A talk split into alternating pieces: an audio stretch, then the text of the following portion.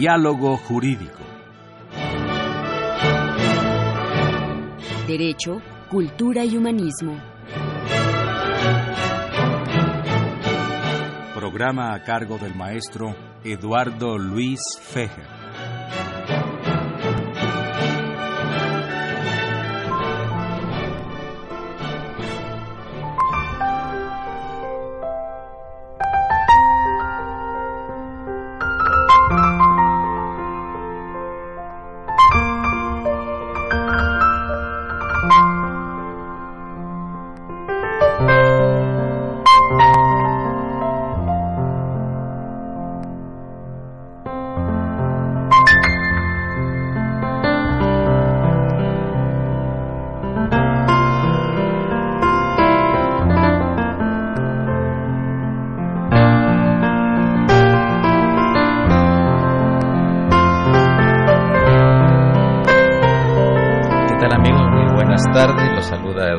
En esta emisión de la Facultad de Derecho de lo Jurídico con nuestro lema Derecho, Cultura y Humanismo. Pues muy ocupado el padre Cronos haciendo llamadas telefónicas y queremos felicitarlo por la magnífica música que trajo hoy, ¿verdad? Socorrito está muy contento también. Y nuestros distinguidísimos invitados que van a hablar sobre las autonomías universitarias, particularmente la de nuestra Universidad Nacional Autónoma de México.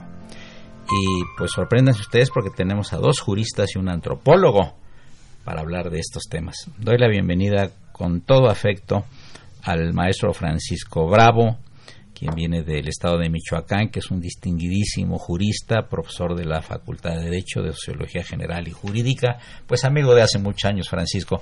Bienvenido a los micrófonos de Radio UNAM y en particular al programa de la Facultad. Y mi querido amigo Rafael Quintana. Qué barbaridad, Rafael. Yo no sabía que de alguna manera formas parte de la historia por tu papá eh, de la autonomía de la universidad.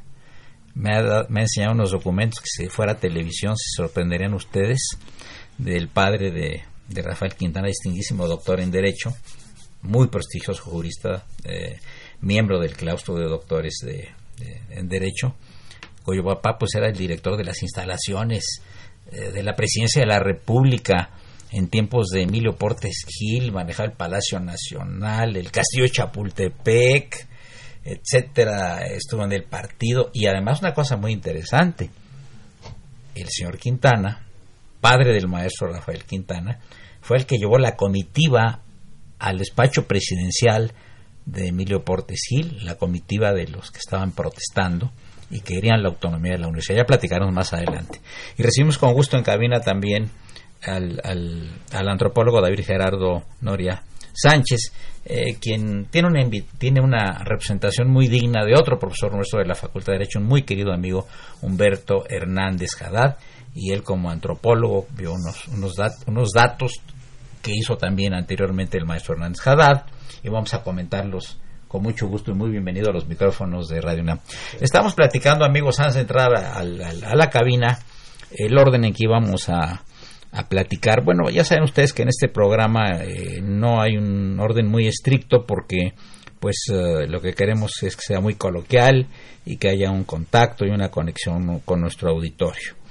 Eh, bueno, nos va a hablar el maestro Francisco Bravo, distinguidísimo michoacano, eh, de lo que ocurrió el 15 de octubre de 1917 en Michoacán, que fue precisamente eh, cuando se decretó la, autonomía. O sea, primero la autonomía de Michoacán, de la universidad, después viene la de San Luis Potosí, de la que hablará el maestro Quintana, y finalmente, donde David Gerardo Noria Sánchez con algunos apuntes del maestro Hernández Haddad, platicaremos con todos de la Universidad de la Autonomía Universidad de 1929. Por lo tanto, ¿qué nos traes tú, querido Francisco Abravo, que eres originario de Jiquilpan, que eres especialista en constitucional, en administrativo, doctorado, autor de cinco libros, articulista, con cargos eh, de muchos eh, años en, a nivel estatal y federal, eh, con, del diploma al mérito del Ministerio Público Federal, etcétera, entregado por un presidente de la República. Y no digo tu currículo porque, igual con los señores que voy a entrevistar, nos pasaríamos el programa hablando de los currícula y mejor nos hablamos de las autonomías. Tienes la palabra, bienvenido, por favor. Es tuyo el micrófono. Muchas gracias, maestro. Es un verdadero honor estar aquí con usted. Eh, para hablar de cuál fue la primera universidad que obtuvo su autonomía, no solamente en México, sino en América Latina, quiero referirme a que México, al igual que otros países latinoamericanos, contaba con instituciones educativas superiores cuyo origen provenía de la Europa del siglo XII y XIII, fundamentalmente de las escuelas catedralicias y las escuelas monásticas. La idea de aquellos precursores, maestro, era la formación de profesionistas con valor para impartir educación, que fortaleciera las capacidades, las actitudes, las habilidades y los valores en lo físico, cultural, espiritual, humanista, social y laboral.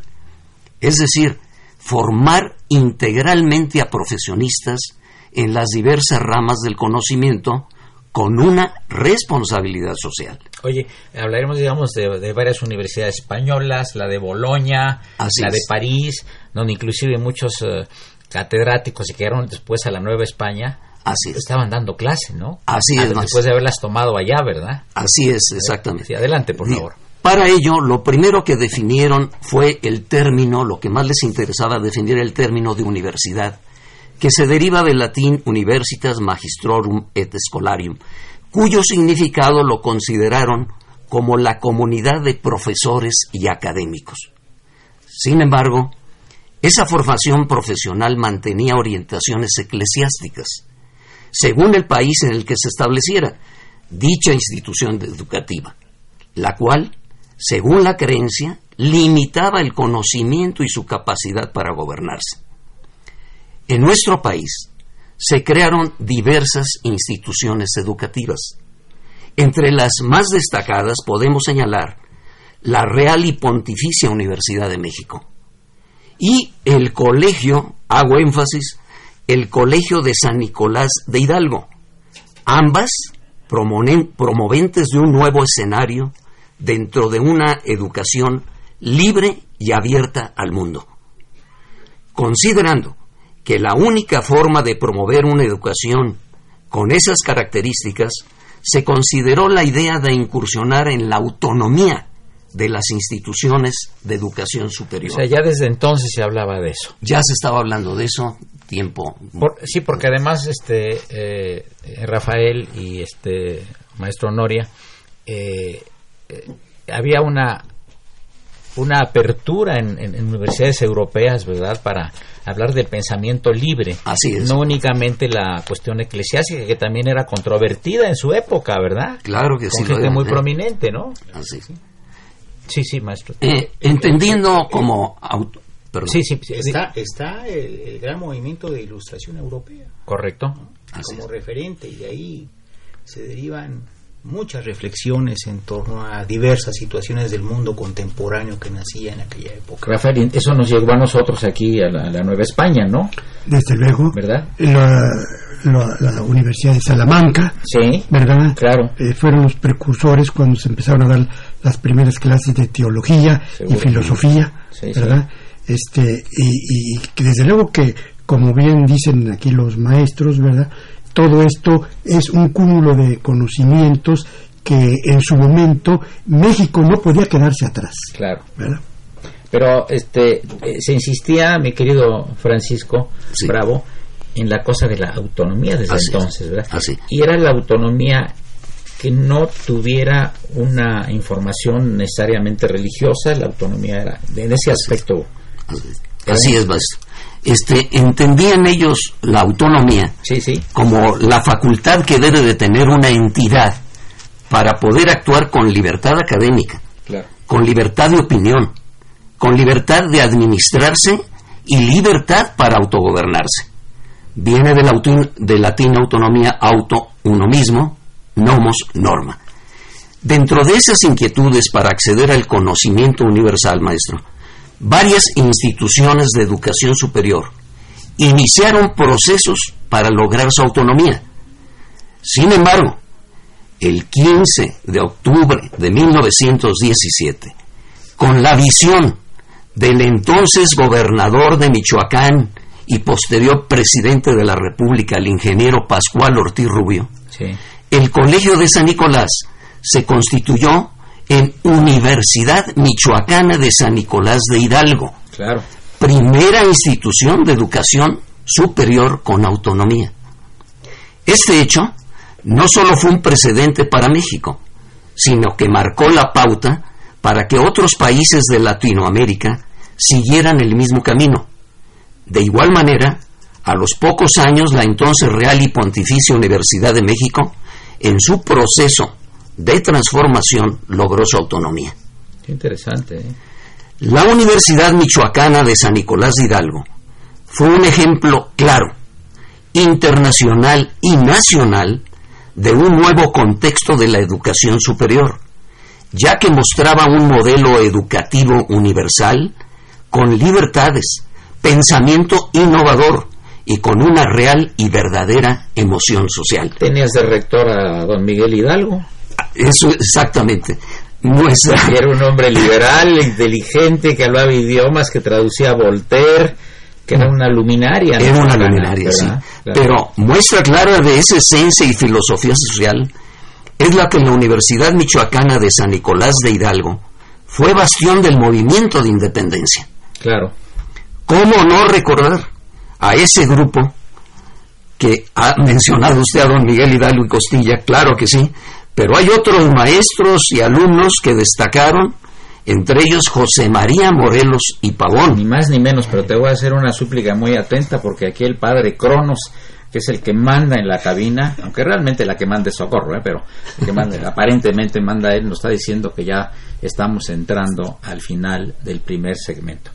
Les recuerdo, queridos amigos, que se encuentran en cabina el doctor Rafael Quintana, distinguidísimo jurista, don Francisco Bravo, distinguidísimo jurista, y el destacado antropólogo, don David Gerardo Noria Sánchez. Eduardo Luis Fejeres, el 860. Continuamos con la programación en unos minutos. Gracias.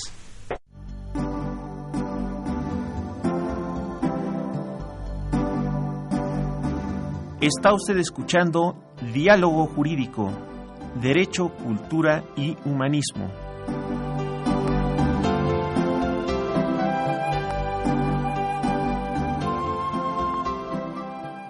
A través del 860 de AM.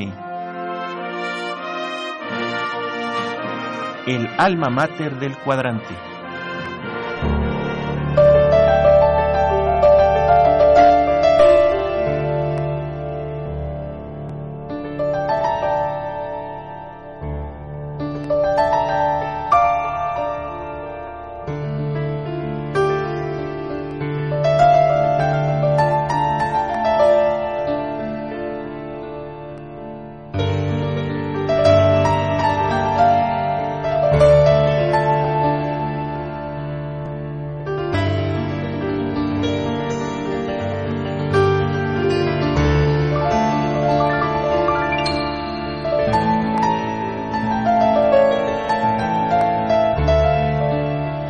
Continuamos aquí con los dos juristas y el distinguido antropólogo. Nos eh, llama el señor Jaime David Chávez López y pregunta lo siguiente, eh, y la pregunta va para el antropólogo Noria, eh, si el presidente Porfirio Díaz jugó algún papel en la autonomía de la universidad.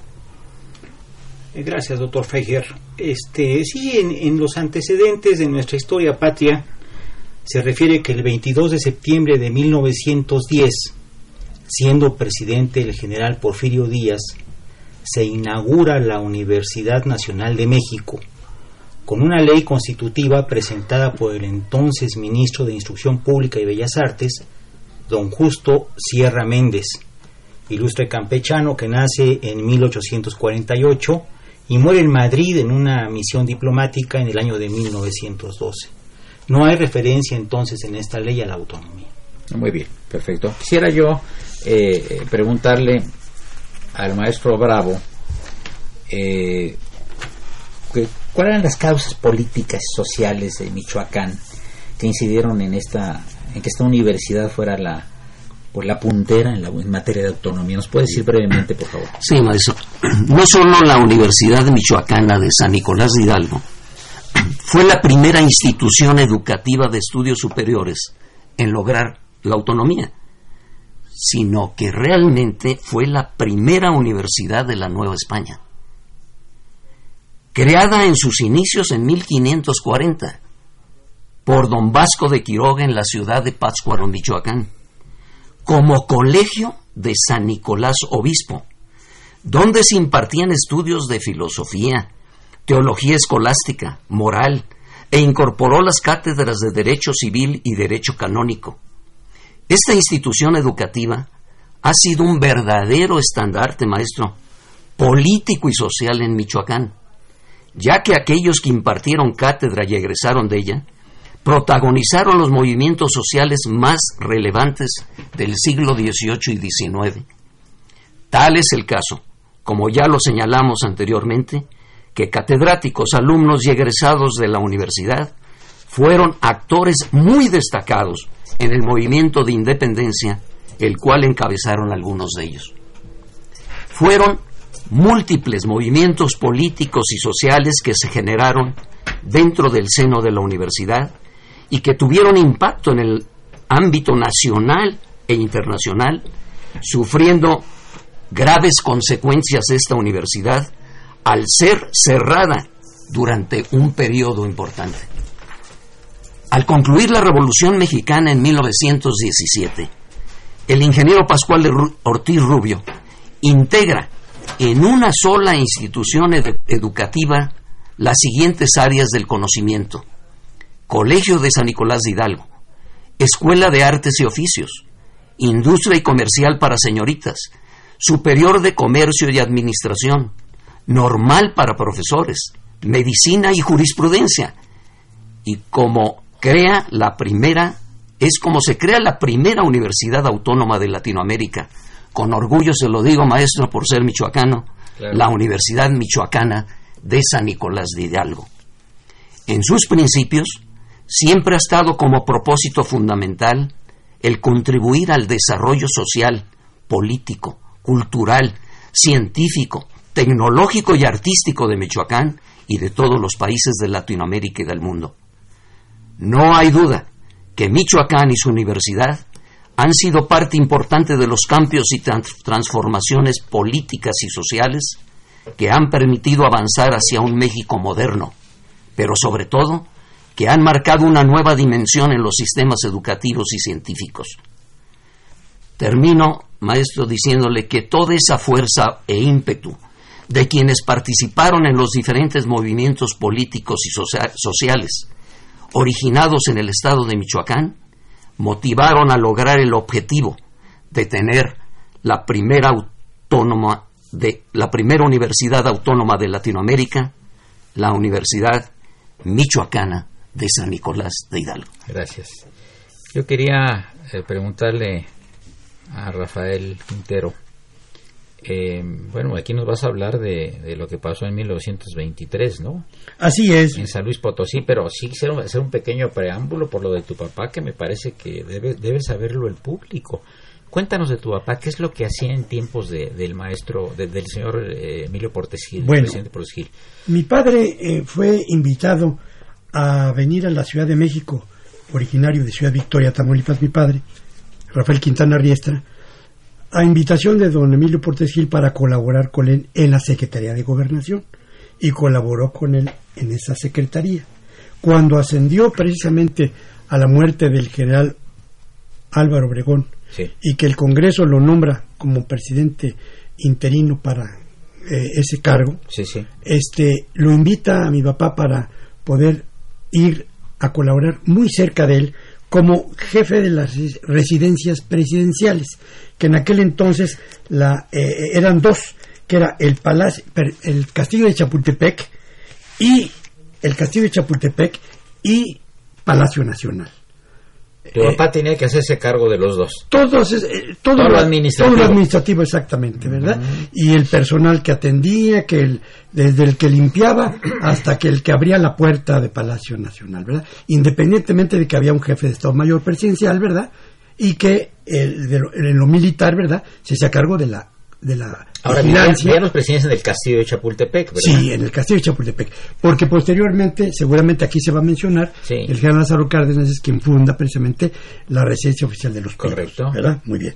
Entonces, eh, Rafael Quintana Riestra, con la confianza que le daba el, el liceo por civil, tenía que estar en esos dos lugares, Castillo de Chapultepec como residencia donde, do- 24 horas, donde dormía el 35, presidente claro. y donde trabajaba en Palacio Nacional. Claro. Así fue cuando estuvo en, en ese lugar. Y él recibió precisamente instrucciones del presidente cuando el, cuando el movimiento estudiantil estaba abajo de Palacio Nacional gritando, etcétera, etcétera, como es normal y natural, ¿verdad? Cualquier manifestación de esa índole. Y entonces es cuando precisamente le da instrucciones a Rafael Quintana Riestra recibe a una comisión de estudiantes para que pasen a- aquí a, este, a mis oficinas de Palacio y escucharlos. A ver, tú traes la lista de los de los eh, que entraron ese día al Palacio Bueno, Nacional. sí traigo la lista. Principalmente y- entraron Alejandro Gómez Arias, que era el, Es el fundador de Radio UNAM. y fundador de Radio UNAM, exactamente, que era el presidente del comité de huelga. Ricardo García Villalobos, el ma- bueno después director de la Facultad de Derecho. exactamente, Mm. ¿verdad? Era el secretario general. Este Baltasar Domundo, Sí, sí. José María de los Reyes, Sí. Salvador Azuela, Ángel Carvajal, Andrés Serra Rojas, Héctor Pérez Martínez, Herminio Ahumada, Donato Miranda Fonseca, Miguel Anzuret Ma- y Manuel Moreno Sánchez, entre otros. Estos son los que eh, yo encontré, ¿verdad?, en una lista de alumnos de aquel entonces, ¿verdad?, muy fogosos, ¿verdad?, y muy inquietos, que los recibió el Liceo Portisquil como presidente de la República en Palacio Nacional Tu papá los canalizó ahí. los canalizó. Mi papá se retiró, los dejó y cuando salía los volvió a acompañar hasta la puerta de Palacio Nacional. Volviendo, volviendo, retrotrayéndonos en el tiempo y en el espacio. ¿Qué pasó en enero de 23? ¿Tienes cinco minutos Bueno, en enero, después continuar con la... en enero de mil- en, en el 10 de enero de 1923, eh, a instancias del gobernador del estado de San Luis Potosí, eh, Rafael Nieto, se presentó un decreto, el 106, eh, de, esa, eh, de ese entonces, en el cual, en ese decreto, ¿verdad? Desde luego se envió al Congreso Constitucional del Estado Libre y Soberano de San Luis Potosí para que se estableciera la Universidad Autónoma del Estado, ¿verdad?, en, en- San Luis. Desde luego que esto nació del Instituto de Científico y Literario. Claro. Que en casi en todos los estados había esos institutos que fueron los precursores de las universidades. Y desde luego que eh, eh, el, el- el señor gobernador Nieto, eh, eh, él ya traía la inquietud desde que era estudiante y cuando ya siendo gobernador, pues esa inquietud fue como la plasmó. Aquí también, eh, en- durante su gestión como gobernador en San Luis Potosí, manifestó una preocupación que del Instituto Científico y Literario, en 1921, dos años antes, en una ceremonia de graduación de los alumnos, ¿verdad? Pronunció un discurso en el cual él ya dio a conocer que se haría un estudio para que la universidad fuera autónoma. El instituto pasara a ser universidad y fuera autónoma. Yo, me, yo pienso que por los tiempos él siguió la línea de la Universidad Nicolaita. Claro. ¿verdad? Él eh, eh, fue la precursora, ¿verdad? Y en, ese, en esos movimientos que los estudiantes tenían congresos de estudiantes, ¿verdad? Eh, eh, comulgaron por esa idea y creo yo, ¿verdad? Que así fue como se dio esta universidad. Qué interesante, muy interesante. Tenemos llamadas del auditorio. Nos habla el señor Francisco Ochoa González.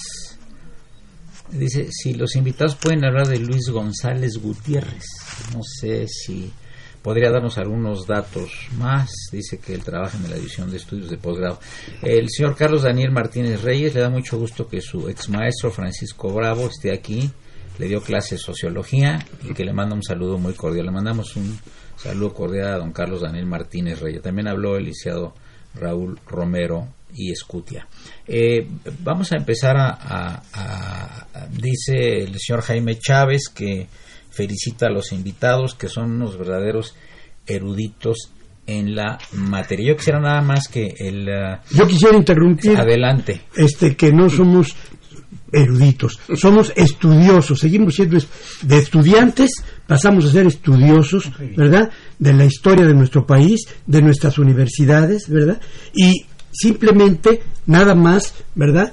Venimos a vertir lo que los conocimientos que hemos adquirido de nuestros superiores, de nuestros maestros superiores y de los libros que nos han dejado también. Les agradezco mucho que nos, nos, tilden de, de, esa categoría, ¿verdad? Pero somos unos maestros de la universidad que a eso nos dedicamos y que es nuestra obligación vertir estos comentarios.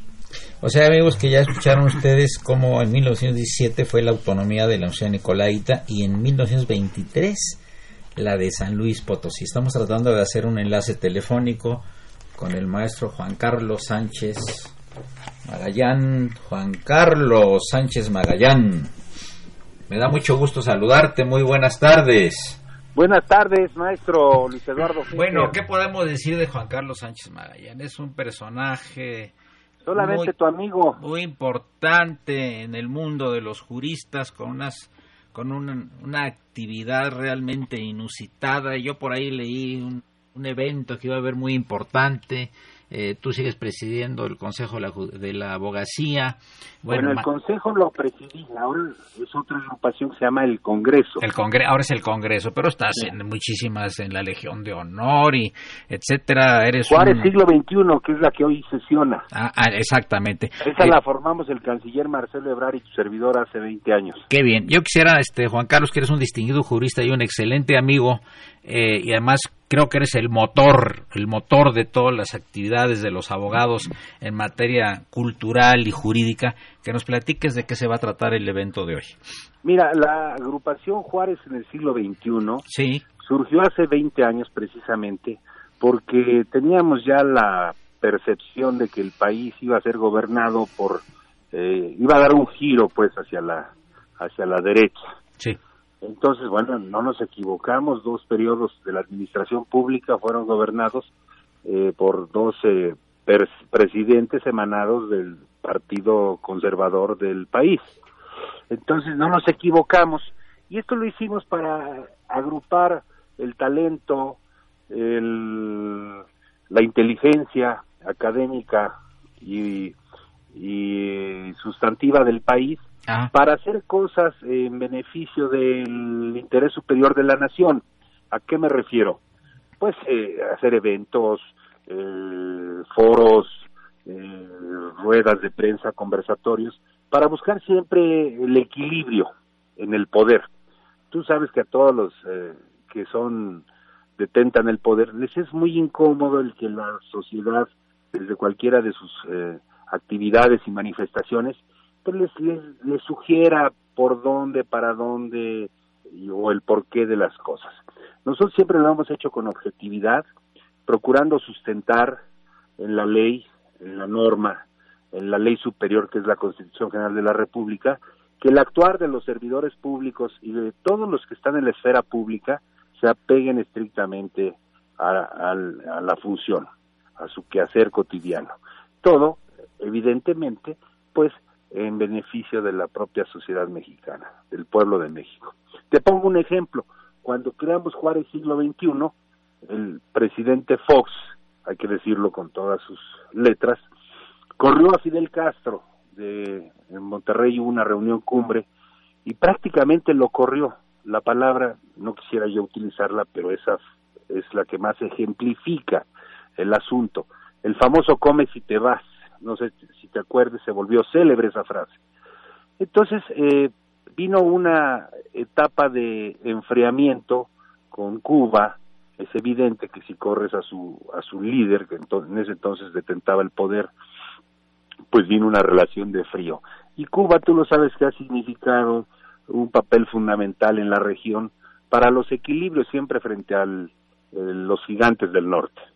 Entonces, para nosotros era importante porque además Cuba ha, jugado un papel importante en la historia de México desde el presidente Juárez que le dio cobijo cuando fue perseguido políticamente.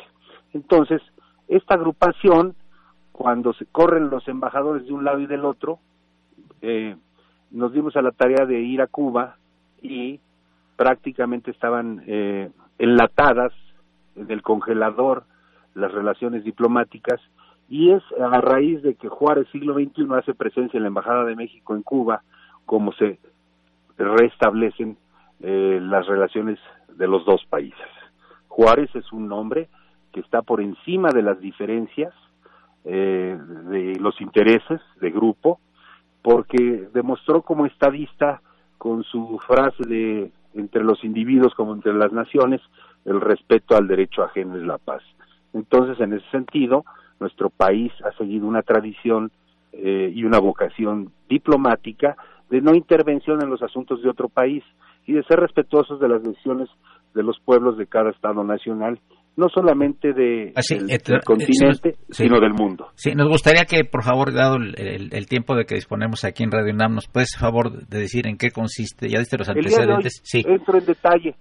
Hoy preciamos a 10 mexicanos talentosos, eh, fundamentalmente abogados, Bien. Eh, y son líderes de organizaciones fundamentales de la abogacía y con los que vamos a empujar el tema concretamente de la colegiación obligatoria de los abogados del país, primero para dignificar a la profesión y dos para asegurarle a los mexicanos que los abogados que lleven los asuntos en lo sucesivo eh, lo harán de manera cabal.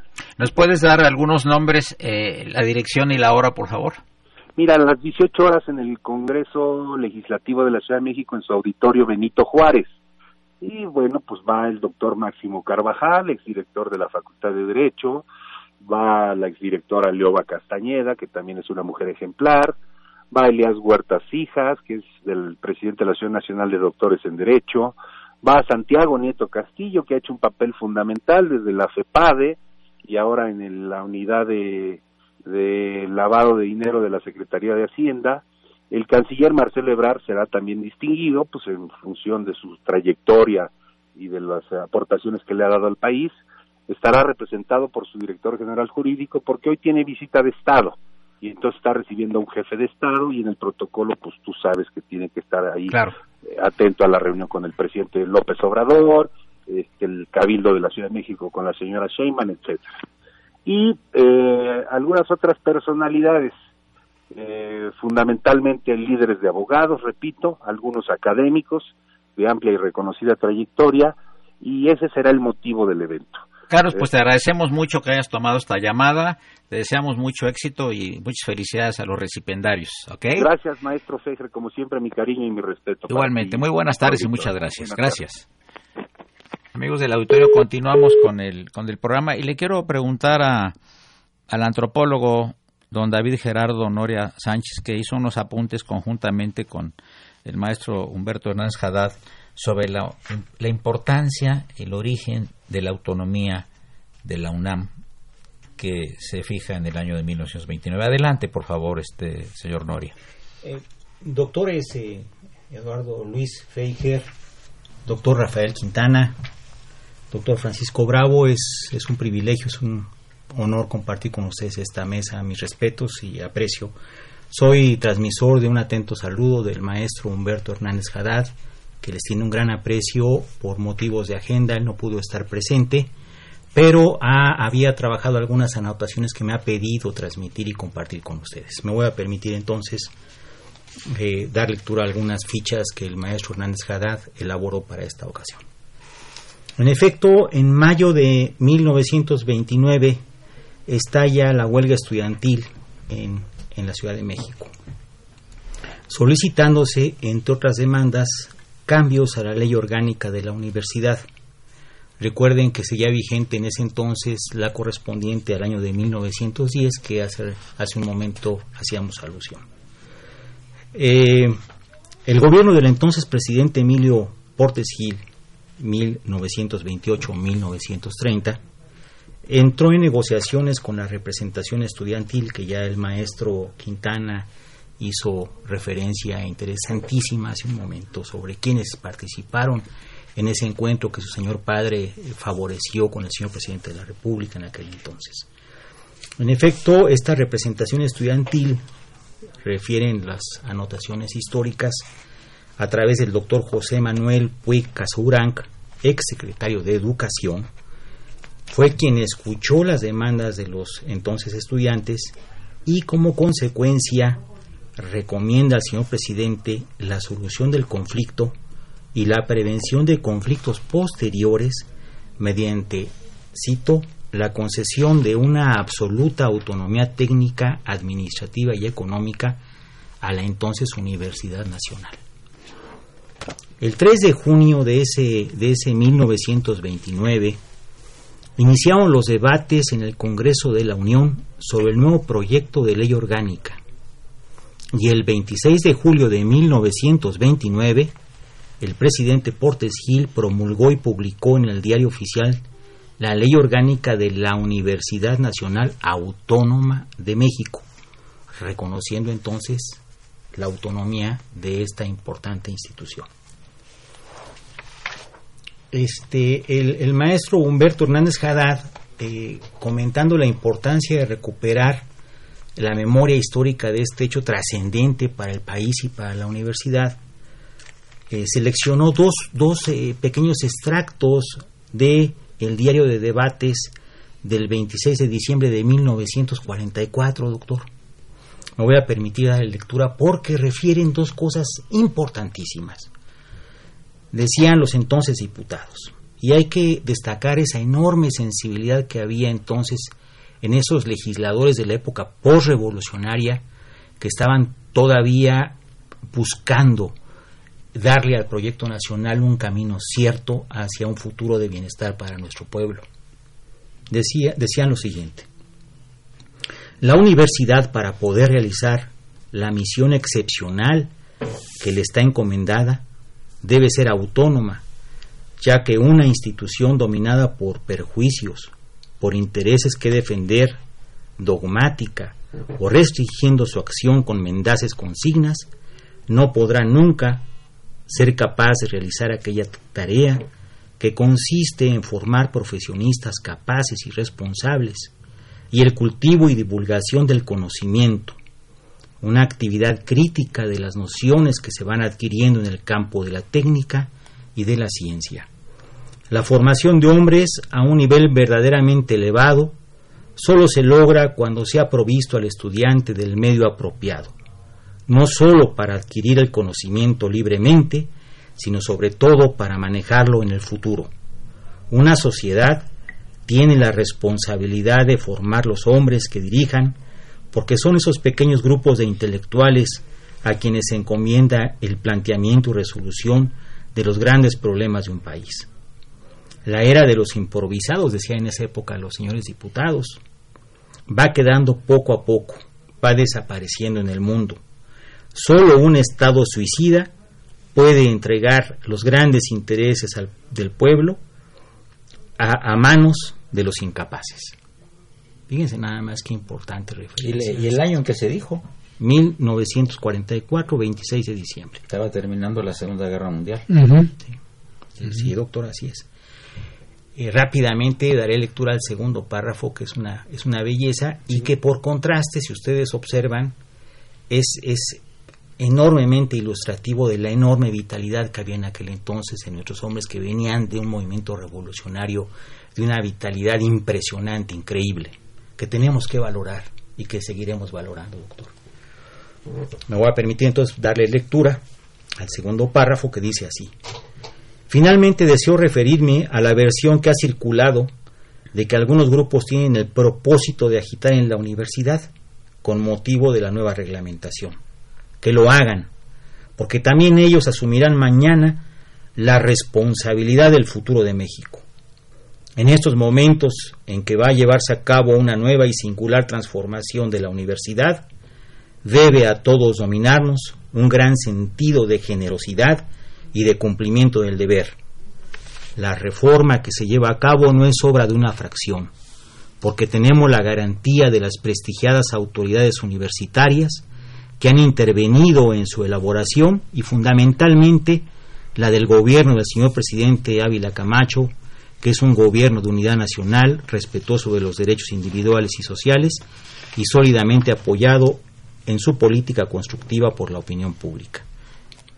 O sea, son párrafos seleccionados del diario de los debates. Así es. Con respecto de la autonomía universitaria, que es el martes 26 de diciembre de 1944. Ajá. Y, esta voz es la de.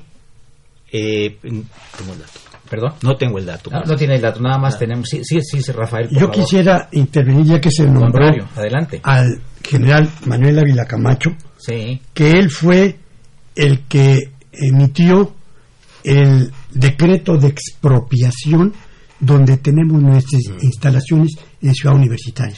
Pero por motivo de la Segunda Guerra Mundial, que había problemas económicos para poder construir la ciudad universitaria, no se hizo, sino el presidente Miguel Alemán ya con lo retomó, lo retomó, ¿verdad? Pero ese decreto presidencial también debe de estar desde luego en la Secretaría de Gobernación, ¿verdad? En los archivos, ¿verdad? En que él expropia esos predios, esos terrenos para hacer la gran ciudad universitaria. Y le tocó al Liceo Miguel Alemán ya construirla con una pléyada de grandes arquitectos e ingenieros, ¿verdad? Que es una, una maravilla y sobre todo en aquel tiempo venían ingenieros y arquitectos a ver qué habíamos hecho una ciudad universitaria ¿verdad? En aquel entonces. Y con, una, y con una gran visión, además. Claro.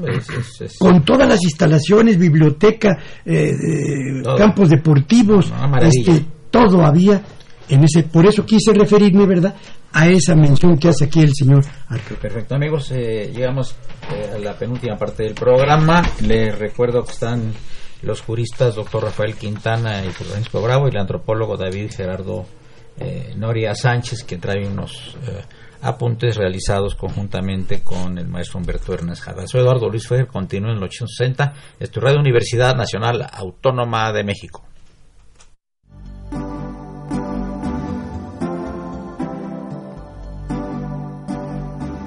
Está usted escuchando Diálogo Jurídico, Derecho, Cultura y Humanismo.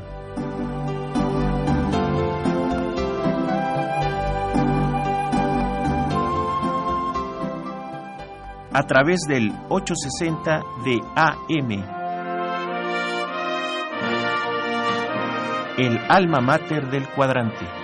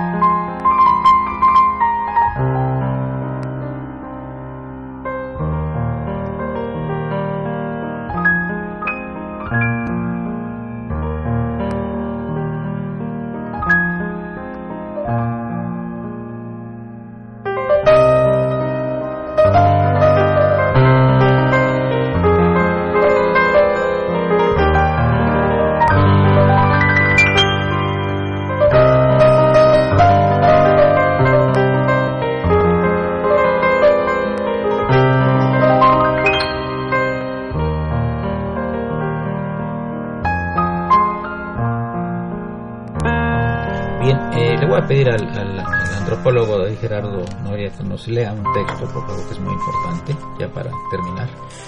Gracias, doctor Fejer. Texto constitucional, ¿verdad? Eh, es, el, es la fracción séptima del artículo tercero constitucional. Es para recordar y contextuar a dónde estamos parados en este momento y lo que nos viene para adelante, asumirlo con mucha responsabilidad y con mucho ahínco y con mucha, con mucha fuerza, ¿no? Dice eh, la fracción séptima del artículo tercero de nuestra Constitución las universidades y las demás instituciones de educación superior a las que la ley otorgue autonomía tendrán la facultad y la responsabilidad de gobernarse a sí mismas. Realizarán sus fines de educar, investigar y difundir la cultura de acuerdo con los principios de este artículo, respetando la libertad de cátedra e investigación y de libre examen y discusión de las ideas. Determinarán sus planes y programas, fijarán los términos de ingreso, promoción y permanencia de su personal académico y administrarán su patrimonio. Las relaciones laborales, tanto del personal académico como del administrativo, se normarán por el apartado A del artículo 123 de esta Constitución en los términos y con las modalidades que establezca la Ley Federal del Trabajo conforme a las características propias de un trabajo especial, de manera que concuerden con la autonomía, la libertad de cátedra e investigación y los fines de las instituciones a que esta fracción se refiere. Muy bien. Oye, este Francisco, ¿tú qué podrías decir finalmente con relación a la importancia de la Nicolaita que fue señera en esto de la autonomía? ¿Qué podrías agregar de tu parte? Pues yo podría agregar que la información que hoy transmití en este importante programa es de Jaime Hernández Díaz, su libro La autonomía universitaria en México, de la experiencia Nicolaita de 1917 a México del siglo XXI.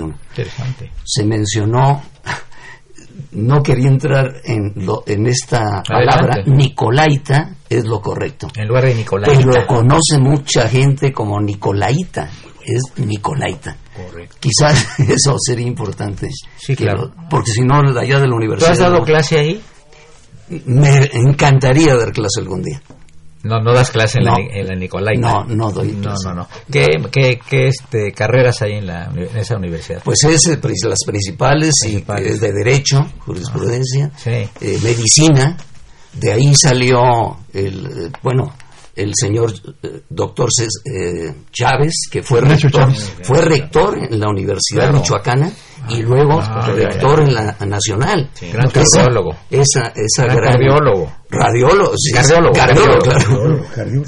Entonces, sí podríamos tardarnos en decir todos los personajes que ha dado esta universidad. Y a la pregunta, maestro, que usted me hizo, si me hubiera bueno, todavía creo que me queda algo de vida.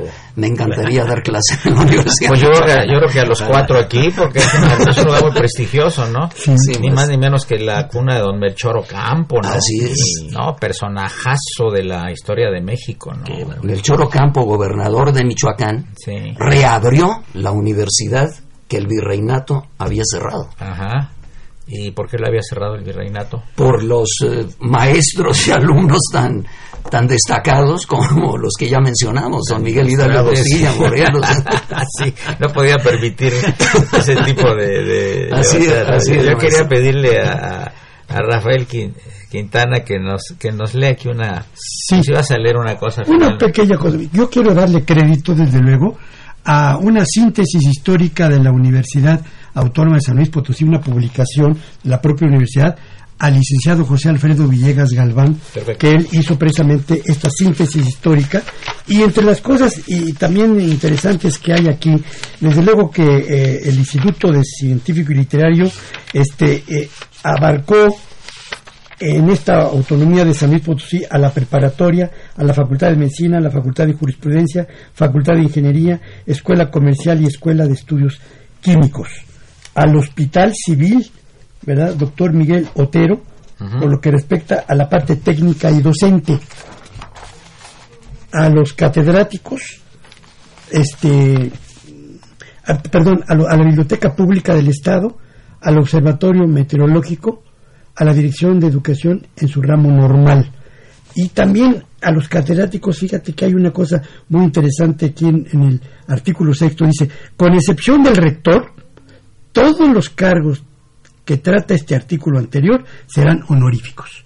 O sea, los maestros no cobraban, más que el rector tuvo un sueldo por estar de tiempo completo en, la universidad. en la Universidad de San Luis Potosí. O sea, comenzó también gratuitamente, ¿verdad? Por parte de los Vamos a, terminar ya el programa con lo que ibas a leer, por favor. Sí, ya el padre Cronos trae ahí un hacha, pero muy afilada, ¿eh? Es un pronunciamiento del Honorable Consejo Universitario de nuestra universidad sobre la autonomía. ¿Cuándo fue? Y que fue publicado el 12 de febrero del, del 2019, este año, en la Gaceta de nuestra universidad y también en los medios de, comunicación. Dice, en julio de 1929, el presidente Emilio Portes Gil publicó la nueva ley orgánica de la Universidad Nacional Autónoma de México, resultado de un anhelo que había inspirado a miles de jóvenes en toda América Latina.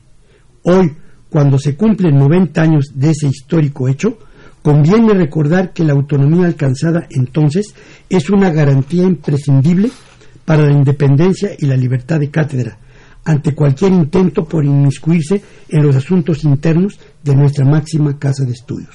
La autonomía debe ser asumida, pues, como una conquista de todos los ciudadanos en su afán de separar las políticas de cada gobierno en turno del quehacer universitario. La autonomía ha permitido que la UNAM no solo sea libre, sino completamente transparente en el uso y gestión de sus recursos públicos.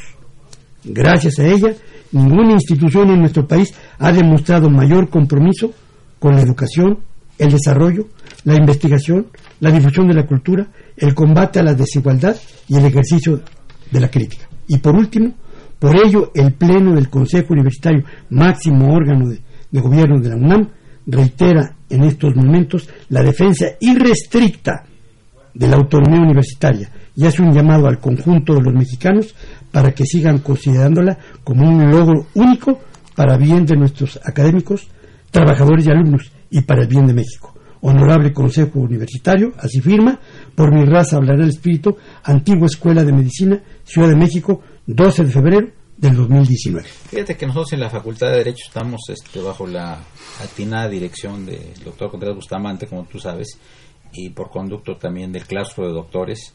Estamos organizando una serie de conferencias, eh, programas de radio, eh, conversatorios sobre el, el tema de la, lo importante de la universidad, que amigos del auditorio, creo que la autonomía es la esencia de nuestra universidad. Yo le agradezco mucho al doctor Rafael Quintana, distinguidísimo jurista y ahora historiador, sus aportaciones ah, el día de hoy eh, sobre la autonomía de la universidad referida, referida a la de San Luis Potosí. Muchas gracias también a mi querido amigo, el doctor jurista Francisco Bravo, distinguidísimo michoacano, que nos hizo favor de hablar de esta ley del 15 de octubre de 1917 relativo a la primera autonomía de muchos países de la Universidad Nicolaita de Michoacán. Muchas gracias, Francisco. Y agradecerle también al antropólogo David Gerardo Honori Sánchez, con un saludo muy cordial y respetuoso por los conceptos que a través de usted vertió el distinguido jurista Humberto Hernández Haddad, pues su presencia en estos micrófonos de, Radio Una. Doctor, muy distinguido, muy y también de nuestra parte, creo, para el maestro Hernández Haddad, nuestro saludo muy afectuoso eh, lamentando no haber podido estar, pero él está en una comisión, ¿verdad?, de las funciones que él desempeña actualmente como subsecretario de Turismo. Así es, ¿verdad? Yo, soy profesor de la facultad y escritor. Ah, claro, y, escritor, buen escritor, muy buen Bueno, amigos, pues una operación de Socorro Monza, a la que saludamos con el afecto de siempre, y está encantada porque sí que es la mera mera aquí en la cabina. Le damos un certificado. Se lo va a firmar el maestro Trejo. bueno, y hablando de maestro Trejo, pues, ¿quién es el director de la imagen y productor del programa, don Francisco Trejo, a quien saludamos con el afecto de siempre. Asistencia de producción, Raúl Romero y Escuti, el niño de la radio, y en los teléfonos Nayeli Posada Pansin. Soy Eduardo Luis Fejer. Continúen, este es el 860. Esto es Radio Universidad Nacional Autónoma de México. Gracias.